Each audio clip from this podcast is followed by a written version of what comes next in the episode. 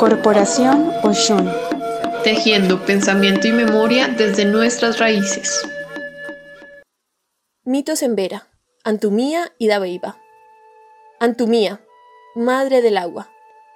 Esta también es conocida como Antumia. Es un ser estrechamente asociado al agua. Puede ser femenino como masculino. Es un jai maligno y sale del agua y se lleva a los hombres para ahogarlos o para comérselos.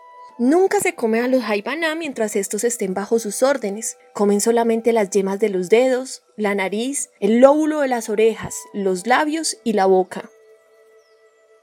Vive bajo el agua. Solo lo puede ver el jaibaná. A veces se le escucha su voz en las horas nocturnas como un sonido muy similar al graznido del pato. Su presunta cercanía causa pánico entre las personas. Frecuentemente son guardianes del Jaibaná y salen del río en su protección o si el Jaibaná les ordena causar prejuicio o daño alguno a alguna persona. Su aspecto puede ser de una gran serpiente, o la de un puerco de monte, o la de un hombre negro y peludo con la cara de perezoso. Son muy temidos por los Embera. En las montañas de Antioquia, los indígenas hacen bromas a los niños impostando la voz y repitiendo Antumía Paima, Antumía Paima, que significa diablo negro.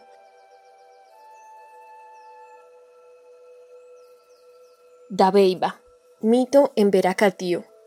Cuando el mundo todavía estaba muy joven, vivió entre los catíos desde el comienzo de los tiempos una bellísima mujer llamada Dabeiba, que durante muchos años se dedicó a enseñar a su pueblo todas las cosas.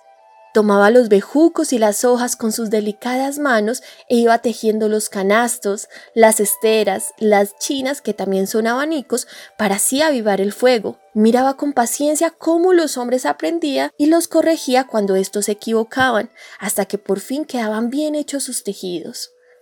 Tomaba la greda, la mezclaba con agua y hacía vasijas, platos, ollas y muchas otras cosas. Así los alfareros conocieron su oficio.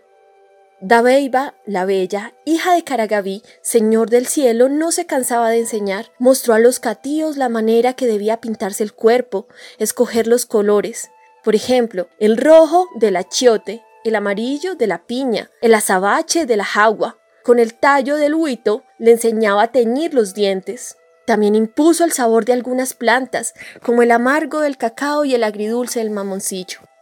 Cuando estuvo segura de que la gente sabía pintarse el cuerpo, sacar los colores de las plantas y reconocer el sabor de algunos alimentos, les enseñó a sembrar, a cosechar la yuca y el maíz. Después de mucho esfuerzo, los indígenas aprendieron todas estas cosas y la labor de Dabeiba terminó.